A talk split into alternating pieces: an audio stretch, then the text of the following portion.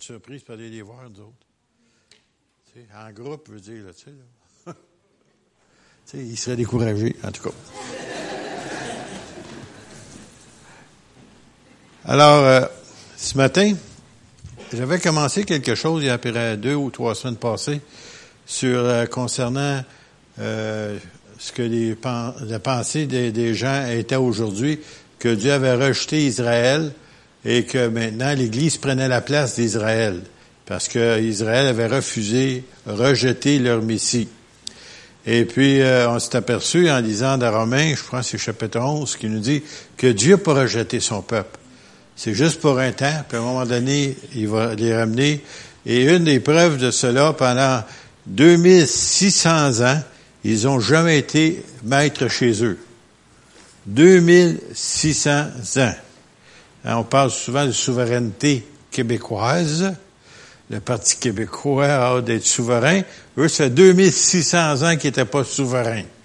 Il y avait des Romains, il y avait des, des Mèdes et des Perses, il y avait toutes sortes d'autres nations. Et puis finalement, après que Jésus euh, est monté au ciel, une trentaine d'années plus tard, les Romains, ils ont détruit la ville de Jérusalem, ils ont expulsé les Juifs qui étaient euh, dans la région, et puis finalement, euh, ils ont même changé le nom de la ville. Et puis même, c'est là qu'ils ont changé le nom aussi d'Israël à Palestine. Alors les gens vous parlent de la Palestine.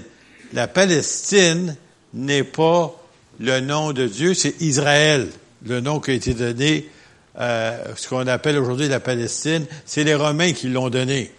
Alors, si vous voulez retourner dans votre Bible et retrouver souvent le nom d'Israël, c'est Israël, c'est ce que les gens appellent la Palestine, mais c'est pas la Palestine, c'est Israël. Alors, ben, 2600 ans expulsés chassés, et pas seulement n'importe où, mais dans le monde entier. Et pas dans un pays voisin, mais partout, jusqu'en Amérique, jusqu'en dans les îles lointaines, dans les pays lointains, en Asie, ainsi de suite. Et récemment, ils ont même dit qu'ils ont retrouvé des, euh, des, Juifs, imaginez-vous, en Chine, avec euh, qui ont l'air comme des Chinois, là, tu sais, là. Mais ils font et ils pratiquent la religion si vous voulez, juives, si vous voulez, euh, exactement comme ils ont été enseignés dans la parole de Dieu. Alors, au travers des... Ils n'ont jamais perdu ça. Il y a quelque chose que Dieu avait toujours distingué d'Israël, c'est qu'il était un peuple mis à part, et pas seulement mis à part, mais rejeté par les nations. Et partout ce qu'ils vont, il n'y a jamais personne qui les a acceptés.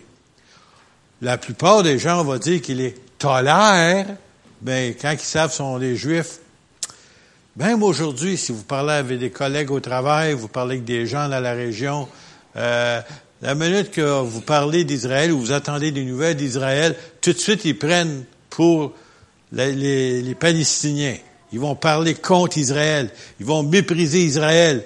Et si jamais vous essayez de trouver Israël sur la carte de ce monde ou sur une, un, globe, si vous voulez, ça va trouver, c'est tellement petit qu'on a la misère à le trouver. Ça va vous prendre un loupe ou un microscope. Et tout le monde va avoir ce petit pays-là. Pourquoi?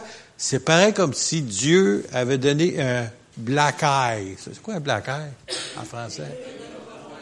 Un œil au beurre noir à Satan. Bang! Si seulement je peux me débarrasser des Juifs, ils vont voir que c'est moi qui est Dieu. Satan a toujours voulu l'adoration à partir du Jardin d'Éden. Il a même demandé à Jésus, tu vois tous les royaumes de la terre? Je te les donne à une condition. Tu te mets à genoux devant moi et tu m'adores. Et Satan est tellement enragé, pas en colère, enragé, il aimerait ça détruire Israël à tout prix. Saviez-vous ça à l'heure actuelle? À l'heure actuelle, il y a 800 000 roquettes et missiles qui sont en direction, prêtes à être lancés contre Israël, tout autour d'Israël. Vous bien saisi? Je n'ai pas dit 800, là. 800 000. Ils sont pas capables de détruire Israël. Parce que Dieu veut en donner un œil au beurre noir à l'ennemi et lui montrer c'est lui qui est Dieu. Et si vous lisez la parole de Dieu, vous allez voir que Dieu n'a pas fini qu'Israël. Et juste pour vous montrer qu'on va s'appuyer sur quelque chose que la plupart des gens ne lisent pas, veut pas la main. Ézéchiel 37. Ézéchiel 37, c'est un livre de l'Ancien Testament, un prophète, si vous voulez, qui écrit concernant Israël. C'est pas de sa faute, c'est Dieu qui a donné. Alors, il y en a des gens, des fois, qui pensent, c'est que des gens sont exaltés, puis ça, puis avancent des choses. Non, c'est Dieu qui lui a dit de le dire et de le faire. Tout ce qu'il a fait, il, a obéi. Mais ne sachant pas qu'est-ce qu'il faisait et ne sachant pas ce qu'il disait. Hein? Des fois, on va prophétiser, on parle une parole prophétique où un prophète peut venir, il va dire des choses, les gens nous regardent, ce qu'il veut dire. Puis sur le coup, des fois, on ne saisit pas tout de suite, mais plus tard, on le voit s'accomplir. Alors, euh, on prend l'Ézéchiel 37, euh, et le prophète Ézéchiel dit ceci, La main de l'Éternel fut sur moi, et l'Éternel me transporta en esprit. Alors, il y en a des gens qui n'aiment pas ça, des choses extraordinaires. Ben là, il nous dit ici qu'il était transporté en esprit. Pas, pas son corps physique, là. Son esprit était amené en esprit et il me déposa dans le milieu d'une vallée remplie d'ossements. Il y en a-tu qui aiment ça visiter les cimetières, surtout quand ça fait longtemps qu'ils sont morts? Tu sais, là, puis qui déterrent ça, puis tu vois, euh, tu vois des ossements, là, tu sais, là. Même si c'est un être cher, là, tu sais, là, c'est pas régoûtant et ni intéressant. Alors, il l'emmène dans une vallée remplie d'ossements.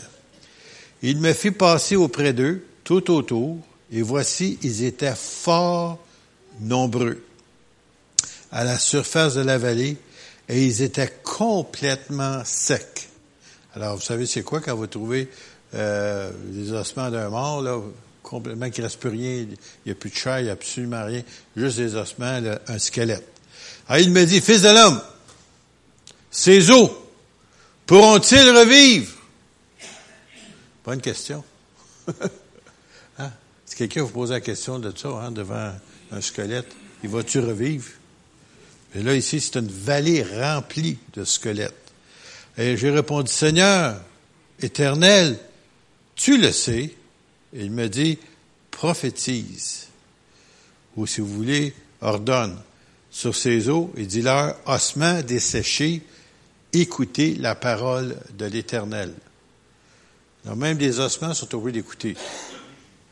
Alors il dit, ainsi par le Seigneur l'éternel à ces eaux, voici, je vais faire entrer en vous un esprit et vous vivrez je vous donnerai des nerfs, je ferai croître sur vous de la chair, je vous couvrirai de peau, et je mettrai en vous un esprit, et vous vivrez, et vous saurez que je suis l'Éternel.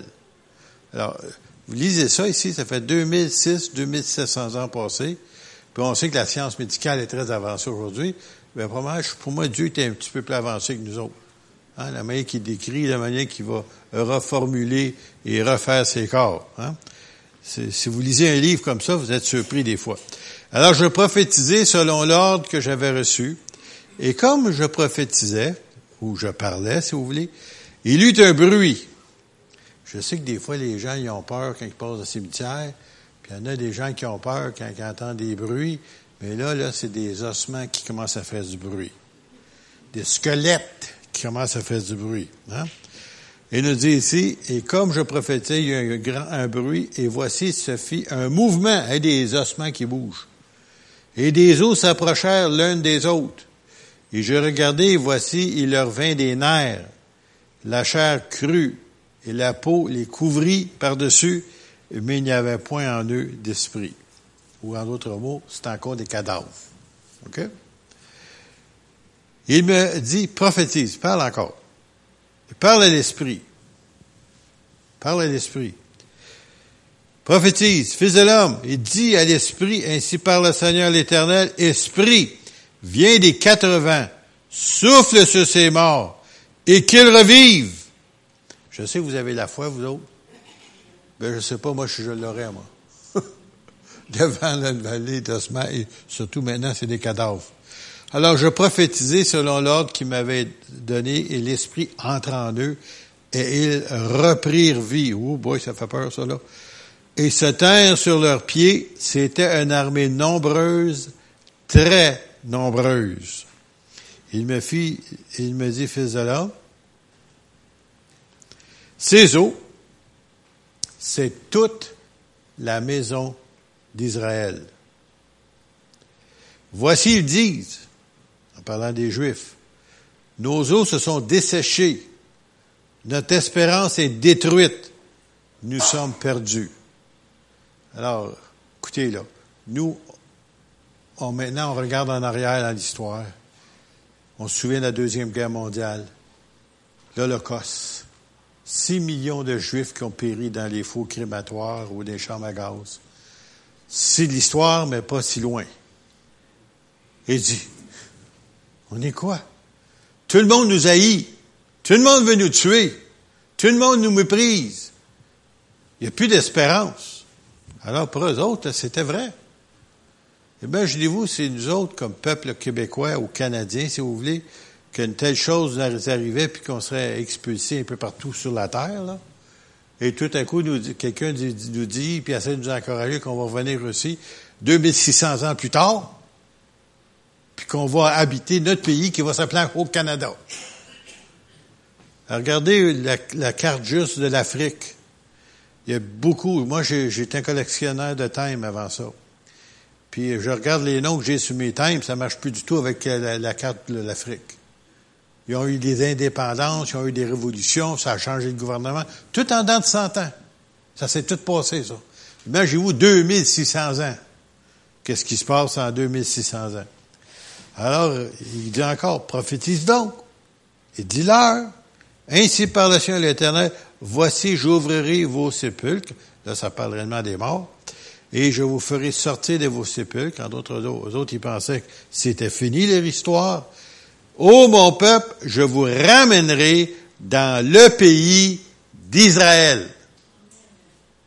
2600 ans avant que ça arrive. Dieu est pas mal précis. Même si les nations ne voulaient pas. malgré tous les empires qui ont contrôlé le pays qu'on appelait Israël anciennement, Dieu a permis qu'en 1948, le 15 mai, la nation d'Israël soit recréée à nouveau. Et qu'elle soit reconnue par toutes, ou plutôt plus, la plupart des pays aux Nations Unies, dans ce temps-là, je ne sais pas s'il s'appelait Nations Unies encore. Et la pire des choses, qui est un peu incroyable, c'est que la Russie a voté pour ça aussi. Je me demande encore de se demander où on avait la tête journée-là? Parce que depuis qu'ils sont, sont devenus une nation, ils font tout pour essayer de les détruire avec les Arabes, avec les musulmans, ils essaient de les expulser dans la mer, tout ça. Puis pourtant, journée-là, ils ont voté pour qu'ils soient une nation. Hein? C'est Dieu qui est souverain. Hein? hein celui qui était là, il savait même pas ce qu'il faisait journée-là lorsqu'on votait pour. Puis ils sont devenus une nation le 15 mai 1948. Alors ici, je mettrai mon esprit en vous. Qu'est-ce qui manque au peuple d'Israël? C'est la connaissance de leur Dieu. Ils l'ont ici. C'est pas suffisant. Si jamais vous allez en Israël, vous allez voir que la plupart des gens sont des bons vivants, des bons pécheurs devant l'Éternel, et sont loin d'être le peuple de Dieu. En général, bien entendu. Il y en a qui sont sincères, mais il y en a même qui sont juste, malheureusement, qui vont dire, sont juifs de naissance. Vous connaissez les Québécois? Eh, moi, je suis catholique. Catholique quoi? De naissance. Depuis quand à la réunion à l'église? Je m'en souviens pas. Bon, ben c'est pareil. Et euh, certaines fêtes, ils vont souligner le côté religieux juif. Après ça, ils oublient tout ça. Mais Dieu dit, je mettrai en eux mon esprit. La seule raison qu'il y a la différence entre vous et les gens de ce monde, c'est que vous avez accepté le Sauveur, le Messie, qui est Jésus, et l'Esprit de Dieu est venu en vous, qui a rendu témoignage à votre esprit que vous êtes des enfants de Dieu. C'est pas parce qu'on est orgueilleux, c'est Dieu qui l'a fait. Parce qu'on lui a permis de le faire. On l'a invité dans notre vie. Sans ça, il serait pas venu. Alors, je mettrai en vous mon esprit, dit Dieu, et vous vivrez. Je vous rétablirai, il dit bien, il n'était pas établi là, je vous rétablirai dans votre pays et vous saurez que moi, l'Éternel, j'ai parlé et agi, dit l'Éternel. Il dit bien, je vous rétablirai. C'est pas parce qu'Israël est plus fin que les autres, plus puissant que les autres. C'est absolument le contraire. C'est parce que Dieu veille sur sa parole pour l'exécuter. Ce qu'il a dit, il va le faire. Ce que ma bouche a dit, mon bras va l'accomplir, dit Dieu. Alors la parole éternelle me fut adressée en ces mots, c'est pas fini. Et toi, fils de l'homme, prends une pièce de bois, un morceau de bois, écris dessus pour Judas. Alors, euh, je vais faire une petite parenthèse ici parce que des gens peut-être connaissent pas l'histoire d'Israël. C'est que durant le temps du roi David, Israël était une nation. Et puis après ça, son fils Salomon a régné sur Israël. Et puis après la mort de Salomon, son fils a pensé, euh, parce que Salomon était très sévère et très dur, ils ont demandé d'être euh, souple avec le peuple, et puis quelqu'un les a encouragés d'être durs avec le peuple, et à cause de ça, ça a divisé la nation en deux. Il y a une nation ou une partie qui s'appelait dans le nord Israël, et Judas, c'est la partie autour, si vous voulez, de Jérusalem, et une petite partie qu'on appelle Benjamin. Ça, c'était ce qui restait. En d'autres mots, la nation d'Israël a été divisée. Et puis, euh, c'est ça ici qu'il essaye de dire ici. C'est pour ça il dit, il dit écrit là-dessus, euh, pour Judas, ça veut dire la région de, de Jérusalem et Benjamin. Et toi, fils de l'homme, prends une pièce de bois. Et après ça, il dit, enfants d'Israël, et pour les enfants d'Israël qui lui sont associés, ceux qui ont demeuré fidèles, Prends une autre pièce de bois, écrit dessus pour Joseph, bois d'Éphraïm, ou si vous voulez, la partie du nord qu'on appelait la maison d'Israël. Et de toute la maison d'Israël qui lui est associée. Bon, si vous regardez, vous avez des belles petites cartes après votre Bible à la fin, là. Hein. Si jamais vous regardez ça, vous allez voir, il montre les divisions que la partie qui était du nord et celle qui était du sud. Alors, il dit, rapproche l'un et l'autre, les deux morceaux de bois, pour former une seule pièce, en sorte qu'elle soit unie dans ta main. Deux morceaux de bois séparés, qui ont été séparés dans ce temps-là, et au travers des années, au travers des siècles et des millénaires, il y en a même maintenant qui ne savent même plus de quelle tribu ils sont. Sauf quelques-uns. et là, il va les rapprocher puis ils vont devenir un. Ils n'étaient pas capables dans le temps. Alors, rapproche-les l'un et l'autre pour former une seule pièce, en sorte qu'ils sont unis dans ta main. Et lorsque les enfants de ton peuple te diront, ne nous expliqueras-tu pas ce que cela signifie? C'est quoi ce saut de bois-là avec deux noms dessus? Réponds, leur, ainsi par le Seigneur l'Éternel, voici, je prendrai le bois de Joseph, qui est dans la main d'Éphraïm, ou si vous voulez, la Samarie dans le nord, Israël, et les tribus d'Israël qui lui sont associées, et les joindrai au bois de Juda, la région de Jérusalem, et j'en formerai un seul bois, de sorte qu'il ne soit qu'un dans ma main. Les bois sur lesquels tu écriras seront dans ta main, sous leurs yeux, et tu leur diras, voici l'explication de l'énigme. Ainsi par l'Éternel, ainsi, voici, je prendrai les enfants d'Israël du milieu des nations. Où sont-ils? Au milieu des nations. Partout, partout, partout sur la terre. Où ils sont allés, et je les rassemblerai de toutes parts. Et je les ramènerai où? Dans leur pays. Saviez-vous ça, avant 1948, ils ont voulu, ils leur cherchaient un foyer national parce qu'après l'Holocauste, ils ont dit qu'on peut pas les laisser comme ça. Il y en a qui ont suggéré de les placer en, Australie, d'autres dans d'autres pays. Il y avait toutes sortes de bonnes suggestions. N'y a aucune marché. Seulement Israël, ou si vous voulez, en ce temps-là, il l'appelait Palestine. C'est le seul endroit que Dieu voulait qu'il soit installé parce que Dieu leur a dit, c'est là qu'il ramènerait. Il n'a jamais dit qu'ils enverraient en Australie. Alors, on dit ici, je les retirerai de tous les lieux qui sont habités, où ils ont péché, et je les purifierai, ça veut dire pardonnerai leurs péchés, et ils seront mon peuple, et je serai leur Dieu. Savez-vous ça que même en Amérique à l'heure actuelle, il y a une vague qu'on appelle antisémite? C'est quoi ça? C'est les enfants de Sem. C'est qui ça? Les Juifs? Les gens disent, oh, il y a, un esprit antisémite. C'est quoi ça? Ben, c'est pas, c'est contre les Juifs. Pourquoi? Ben oui. Sam, Cam et Japhet, trois fils de Noé. Souvenez-vous? Sem. Alors, les descendants de Sem, c'est les Hébreux, les Juifs, et ainsi de suite. Alors, euh, nous dit ici qu'il va les purifier et ils vont reconnaître leur Dieu. À l'heure actuelle, ils ne le, reconnaissent pas. Oui, il y a un miracle qui est en train de se produire. Un grand miracle, j'oserais dire. Parce que des, par centaines et par milliers, à l'heure actuelle, de Juifs acceptent Jésus comme leur Messie. Juste ça, là, c'est un grand, grand miracle. Parce que pour eux autres, Jésus a toujours été pour eux autres un prophète, mais un faux prophète. Et puis finalement, là, il y a des évangélistes qui s'élèvent partout avec des signes, des prodiges, des miracles sur leur ministère, comme jamais auparavant. Je venais justement d'être témoin cette semaine d'une rencontre qui a eu lieu à, Jérusalem. Il était à 650. Puis lorsqu'ils ont fait l'appel au salut, il y a 95% qui se sont levés. Tous des juifs. Pas des chrétiens, pas des juifs messianiques, des juifs normaux qui connaissent pas Jésus. Et quand il a invité les gens, écoute, avant ça, si en avais un qui se convertissait, miracle. Là, il se levait, l'assemblée se levait. Et pas seulement ça, durant le temps de la prédication, il y avait des paroles de connaissance et les chants étaient guéris dans leur, dans leur siège par tout ce qu'ils étaient dans la salle. Et là, il leur demandait, y en a-tu qui ont été guéris? Puis là, les gens levaient la main.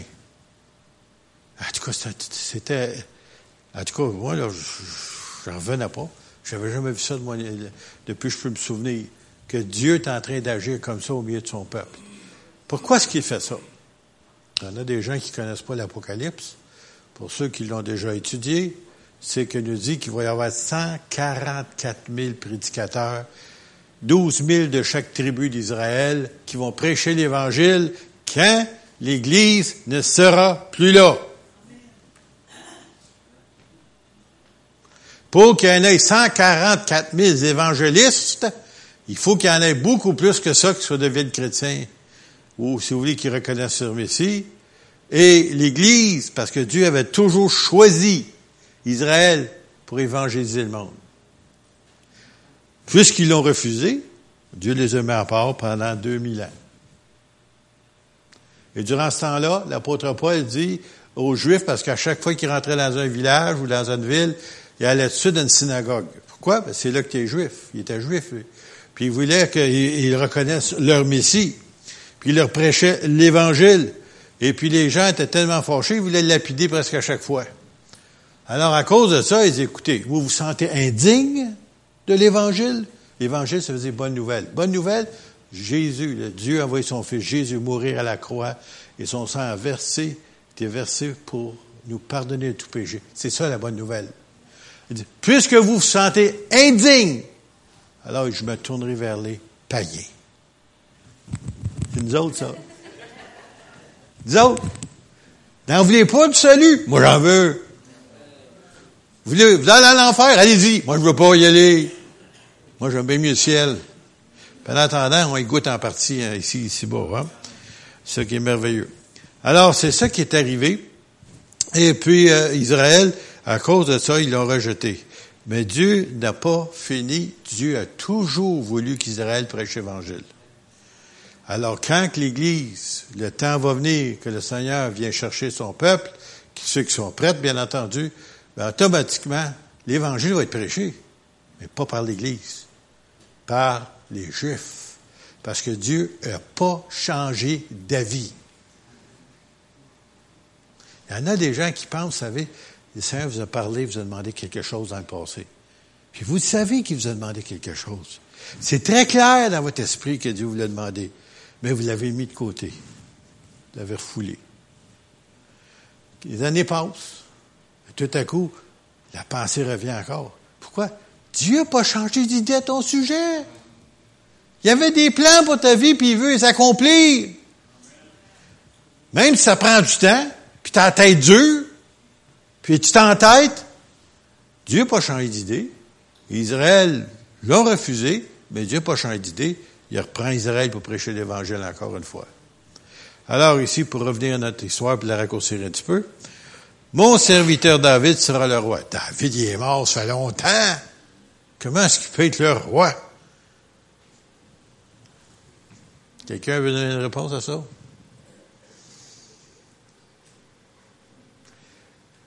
Jésus est la descendance de David, selon la chair, et la tribu, si vous voulez, ou de la famille de David. Puis à cause de cela, c'est lui qui va régner un jour sur Israël et sur toute la terre. Jésus. C'est pour ça qu'il dit mon serviteur David. Il est mort, ça fait longtemps, il a oublié ça. Mais celui qui est descendant de lui au travers des siècles, c'est Jésus. Et ils n'auront tous un seul pasteur. Ils suivront mes ordonnances, ils observeront mes lois et mes mettront en pratique, les mettront en pratique. C'est bien beau, c'est de lire une chose, tu ne voleras point, tu passes à côté, puis tu voles quelque chose. Ben oui, tu sais que tu n'as pas le droit de voler, tu voles pareil. Tu sais que tu n'as pas le droit de sacrer ou de blasphémer le nom du Seigneur, tu le fais pareil. Alors, eux autres, ces gens-là, ils savent, mais accepter, ils mettent pas en pratique. Mais pour mettre en pratique, Dieu dit, il faut que je les écrive dans ton cœur. Et comment est-ce qu'il va les écrire dans ton cœur? C'est lorsque tu ouvres ton cœur à la grâce de Dieu, puis que tu acceptes Jésus comme sauveur dans ta vie, c'est lui qui fait la transformation dans ton cœur. Et ton cœur dur comme tu, ne peux pas t'imaginer que tu es dur comme une roche aux choses de Dieu, à l'Esprit de Dieu, à la parole de Dieu, va devenir sensible, malléable, obéissant. Tu vas vouloir. autant que tu n'aimais pas Dieu, tu vas l'aimer maintenant. Qu'est-ce qui a fait ça? C'est Dieu qui fait le changement si tu lui demandes de le faire. Alors, on nous dit ici, ils habiteront dans le pays, écoutez bien ça, que je l'ai que j'ai donné à mon serviteur Jacob. Euh, Jacob, pour ceux qui ne savent pas c'est qui, son nom a changé une nuit lorsqu'il a combattu un ange? Et il est devenu le nom d'Israël. OK, bon. Quand tu rencontres ça, c'est Israël.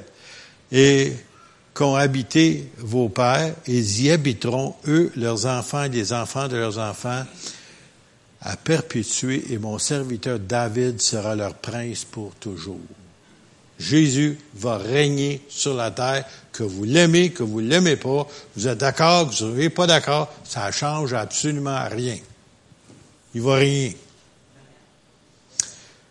Et puis tu auras le choix d'aller en enfer, au ciel, puis virer sur la terre si tu veux. Si tu t'en vas au ciel. tu as le choix. Dieu donne le choix à tout le monde. C'est ça qui est merveilleux. Mais c'est pas tout le monde qui choisit ce bon choix. Alors, on dit ici, il va habiter, puis ils sont revenus exactement. Et toutes les nations d'alentour, depuis ce temps-là, ils essayent de les expulser. Et pire que ça, la grande nation du Nord, vous savez, là, si tu prends Jérusalem, tu montes directement à l'extrémité du Nord, il y a une grosse ville là, qui s'appelle Moscou. Et c'est des Russes. Et saviez-vous ça que il y a quelques années de cela, quand ils ont dit que ils n'étaient plus socialistes, puis ont démembré euh, l'Union soviétique, et ainsi de suite, et que tout le monde était tout heureux en voulant dire, hey, enfin, là, tu sais, ils s'en reviennent, ils vont être comme nous autres, ça. Puis là, là, le monde dit, comment, comment ça va accomplir? Ce qui est écrit dans la parole? Parce que Dieu dit que c'est eux autres qui vont venir puis ils vont essayer de chasser Israël à nouveau. Comment ça se peut s'ils sont nos amis maintenant? Moi, j'avais dit en ce temps-là à ceux à qui je parlais, faites-vous-en pas. Ils vont devenir nos ennemis, ça ne prendra pas de temps. On a la Poutine maintenant qui est arrivée. Il est en train de, sans le savoir, il est en train de faire exactement ce que la parole dit. Parce que là, je vous donne pas tout ce matin parce qu'on on, sortira pas d'ici bientôt. Mais si vous êtes curieux, il y en a-tu qui sont curieux? Prenez le temps de lire les deux prochains chapitres, 38-39. Et là, Dieu parle exactement qu'est-ce qu'il va faire et comment que Dieu a une rencontre avec la nation du Nord qui est sans Dieu, qui a méprisé, qui a tué des Juifs, qui a martyrisé des Juifs, qui a tué, martyrisé des pasteurs, des chrétiens évangéliques. Comment ça fait des années qu'ils font ça? Et il y en a des gens qui disent, ah ben ces nations-là font ça, puis il n'y a personne qui les défend. Dieu a un rendez-vous avec le peuple russe en terre d'Israël, où il va avoir la plus grande défaite qu'ils ont jamais vécue dans toute leur histoire. Et c'est avec Dieu qu'ils vont la rencontrer, cette défaite-là. Et la petite nation, toute petite nation d'Israël, tout de suite, tout de suite, tout de suite, puissance, puissance nucléaire de la Russie, va être écrasée sur les montagnes d'Israël. C'est écrit 2600 ans passés. Il y a même un thème qu'ils ont fait qui date des années peut-être, je sais pas, 40 ou 50, de la Russie, puis ils montrent quatre chevaliers qui descendent vers la Palestine, vers Israël. Ils ont fait un thème là-dessus, puis ils ne savaient même pas un jour qui était pour le faire. Tout est entre les mains de Dieu. Dieu contrôle toutes choses, faites-vous-en pas. Dieu n'est jamais pris par surprise, c'est lui qui contrôle tout. Alors, ici qui vont habiter dans le pays que j'ai donné à mon serviteur. Je traiterai avec eux une alliance de paix aux Juifs, au peuple de Dieu, il y aura une alliance éternelle avec eux, et je les établirai et je les multiplierai et je placerai, écoutez bien là, mon sanctuaire, ou si vous voulez, mon temple, c'est ça ici, au milieu d'eux pour toujours. Vous savez, à l'heure il n'y a pas de temple à Jérusalem. Hein? Il y a une grosse, grosse mosquée. Et là-dessus, c'est marqué, en arabe bien entendu, Dieu n'a pas de fils. En arabe. Et sur une des colonnes, sur le côté, j'avais jamais remarqué ça, c'est un rabbin euh, missionnaire qui nous a montré la photo de ça. Sur une des colonnes, il y a une face du diable. C'est toujours été là. Ça fait des siècles que c'est là. Personne ne l'a jamais remarqué. Et la place où il s'est placé, la plus haute place, pour essayer de détrôner Dieu. Parce que Satan a toujours voulu l'adoration.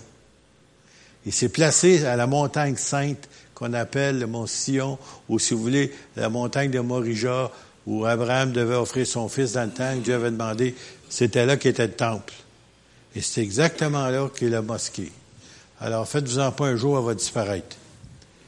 Comment? On ne sait pas. Mais ça va arriver, puisque Dieu dit, je vais établir mon sanctuaire au milieu d'eux pour toujours. Pas juste pour une semaine. Ma demeure sera parmi eux et je serai leur Dieu et ils seront mon peuple. Il parle toujours d'Israël, le juif. Et les nations sauront, comme le Canada, les États-Unis d'Amérique, tout le monde, même la Russie, et les nations sauront que je suis l'Éternel qui sanctifie, si vous les purifie, Israël lorsque mon sanctuaire sera pour toujours au milieu d'eux.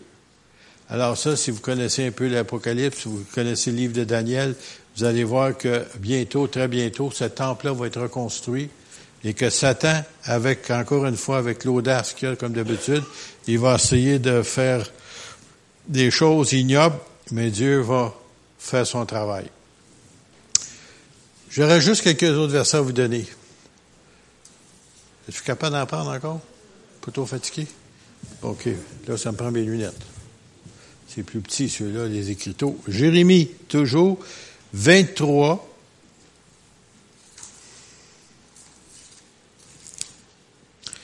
Vingt-trois, verset 7.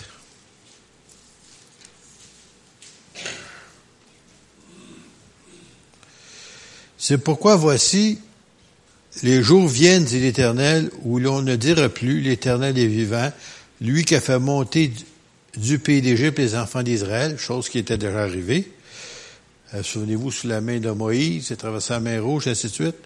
Mais on dira, l'Éternel est vivant, lui qui a fait monter et qui a ramené la postérité des descendants de la maison d'Israël du pays du septentrion et de tous les pays où je les avais, je les avais chassés. Ah, c'est moi qui ai tenté de m'aller au Canada. Non, non, le Seigneur t'a chassé là et ils habiteront dans leur pays. Dans leur pays. pas n'importe où, dans leur pays. Un autre, je vais vous donner un autre texte, vous allez voir que, ah, c'est, j'en aurais tellement à vous donner, mais je vais de me maîtriser. Chapitre 31 de Jérémie, au verset 8 à 10. Voici, je les ramène du pays du septentrion. Ça encore, là, comme vous là, ça fait 2600, 2700 ans de ça, OK? Voici, je les ramène du pays du septentrion. Ceux qui savent pas c'est quoi, c'est le nord. Je les rassemble des extrémités de la terre. Canada, États-Unis, Australie, euh, Afrique, partout, en Amérique du Sud. Je les rassemblerai des extrémités. Parmi eux sont l'aveugle et le boiteux, la femme enceinte et celle qui est en travail.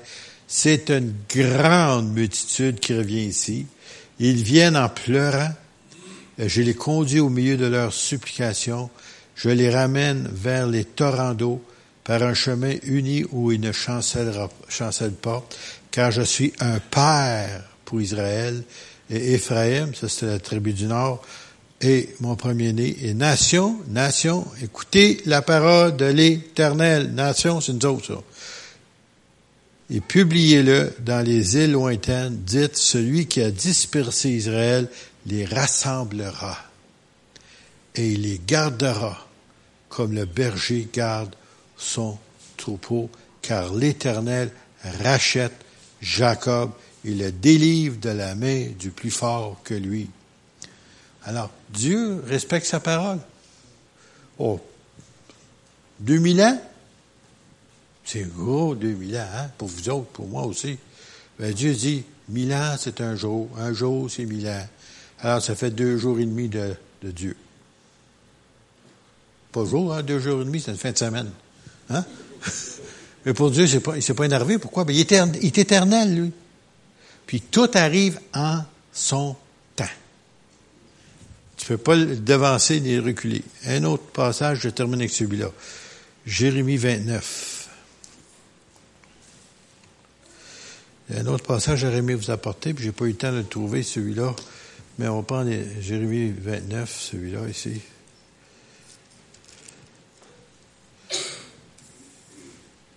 Et à partir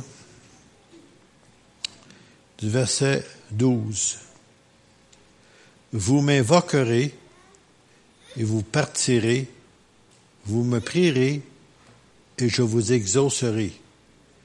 Vous me chercherez et vous me trouverez si vous me cherchez de tout votre cœur.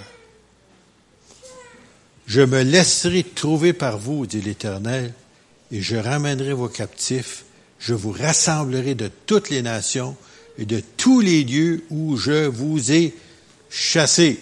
Voyez-vous, c'est Dieu qui l'a fait, dit l'Éternel, et je vous ramènerai dans le lieu d'où je vous ai fait aller en captivité. Alors, encore une fois, Dieu dit ici, comment est-ce qu'on va le trouver? Comment est-ce qu'Israël va retrouver son Dieu? Pas par magie, lorsqu'ils vont le chercher de tout leur cœur. Et pour le chercher de tout ton cœur, sais ce qui arrive malheureusement si souvent? Faut que tu passes par de dures tribulations, des épreuves, coincé, tu sais plus regarder, tu vas écraser sur le faux des, événements, des épreuves. Puis là, tu sais plus quoi faire. Si tu fais.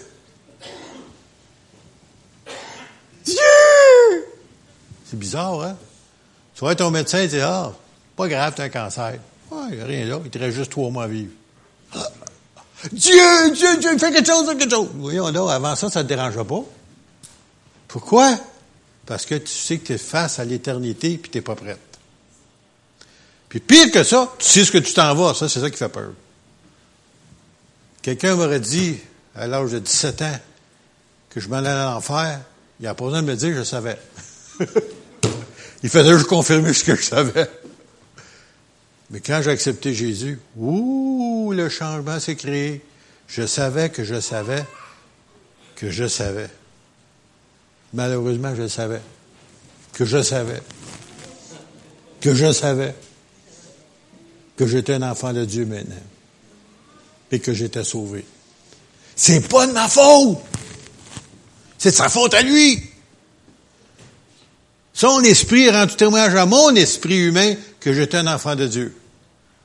Après ça, là, je commençais à être fier d'être un enfant de Dieu. Pas orgueilleux, fier. Pas pareil. Vous avez des enfants, hein? Des fois, vous êtes orgueilleux d'eux autres. Pas bon. Vous faut être fier d'eux autres. Pas orgueilleux, par contre. Merci Seigneur qui m'a sauvé. Merci Seigneur que la majorité d'entre vous, vous avez cette expérience-là. Mais pour Israël, c'est à venir, c'est bientôt, c'est en train de se passer sous nos yeux. Vous êtes en train de voir l'histoire se dérouler sous vos yeux. Je me souviens lorsqu'on a essayé de faire une, réunion de, campagne d'évangélisation, je me souviens, Micheline, Pierre, quand on était à Montréal il y a une quinzaine d'années, on avait loué une salle municipale qui appartient à la ville, payée par les taxes de la ville de Montréal, pour faire d'évangélisation parmi les Juifs. On avait Sid Rock qui était là. On avait Morris Clark, le violoniste. Et puis on avait le pasteur euh, Gennady qui était là. Puis on était à la porte. On a la police était là qui ne pouvait pas nous laisser entrer à une salle qu'on avait réservée puis qu'on avait toutes les permissions de le faire parce que les Juifs orthodoxes de la région euh, étaient venus, avaient envoyé le jeune avec des chemises longues, puis il y avait des barres de fer cachées dans le chemise, que si jamais ils nous laissaient rentrer, ils cassaient tout. À Montréal! Il y a 15 ans à peu près de ça. Il a fallu qu'on ait fait une intrusion dans le parc. Pas de système de son. Tu Micheline? C'est pas croyable. Comment que dans 15 ans, tout a changé? Dieu est en train d'envoyer, en tout cas, un réveil dans le peuple hébreu, peuple juif. Ça veut dire que si tu ne convertis pas bientôt, il va être trop tard. Parce que tu ne sais pas demain matin si tu vas te réveiller. Et vous, il y a une jeune femme, elle avait 18 ans. Au début du ministère, ça. Euh, la sœur aînée du pasteur Luc Fortin qui vient ici, elle aussi avait 18 ans dans le temps. Puis elle lui parlait du Seigneur. Puis elle dit, Carole, je sais que c'est vrai ce que tu me dis, mais je suis trop jeune. Je vais encore avoir du plaisir avant. Après ça, je viendrai au Seigneur. Cette semaine-là, avec ses amis, ils ont fait un petit party. Ils ont pris un petit peu d'antigel. Et puis, ils ont rentré dans le village de Guadeloupe, puis ils ont passé en dessous d'une galerie, puis elle s'est fait décapiter. Trop jeune! Plus tard! Jamais venu. Jamais venu plus tard. Alors, imaginez-vous, c'est en présence de l'ennemi ou en enfer aujourd'hui, elle doit réellement se plaindre. J'aurais donc dû. J'aurais donc dû. Trop tard. Trop tard. Trop tard. On ferme les yeux. On termine par un mot de prière, s'il vous plaît. Père Céleste, merci pour ta parole. Seigneur, tu es fidèle, Seigneur, pour l'accomplir, comme on l'a vu, Seigneur, pour le peuple d'Israël. Et tu es fidèle aussi, Seigneur, pour nous sauver, puisque tu nous as dit, venez à moi, vous tous qui êtes fatigués, déchargés, je vous donnerai du repos pour vos âmes. Seigneur, oui, s'il y a quelqu'un ici parmi nous, Seigneur, qui n'a pas encore eu ce privilège, Seigneur, de goûter à ta grâce, à ton salut, Seigneur, je te prie en ce moment que par ton Saint-Esprit, tu les attires à toi. Seigneur, c'est ton Esprit seul qui peut nous attirer. Et Seigneur, oui, en retour, nous devons répondre. Mais Seigneur Jésus parle au cœur de tous ceux qui ne te connaissent pas. Tandis qu'ils avons les yeux fermés, je vous demanderai de garder la tête penchée. J'aimerais faire une invitation. C'est quelqu'un parmi nous qui aimerait inviter le Seigneur, qui aimerait avoir cette certitude dans son cœur, qui est un enfant de Dieu, de simplement lever la main, baisser-la ensuite, et on prendra le temps de prier pour vous.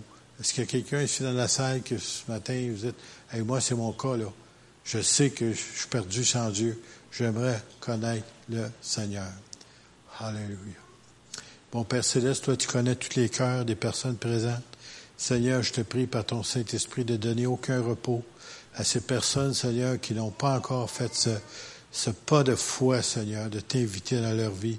Esprit Saint, vivifie la parole qui est enseignée et Seigneur, qu'ils puissent être attirés à toi. Seigneur, sauve-les. Dans ta grâce, Seigneur, sauve-les. Et donne-leur la joie de leur salut dans le nom précieux de Jésus. Amen. Amen. Gloire à Dieu. Alors, ce matin, on a un petit spécial. Je sais pas, je vois pas encore des petits... Ah, tiens, des petits pas qui s'en viennent. Il y a des petits pas à toute la porte. Ah, on va avoir des petits pas qui s'en viennent avec des petites personnes.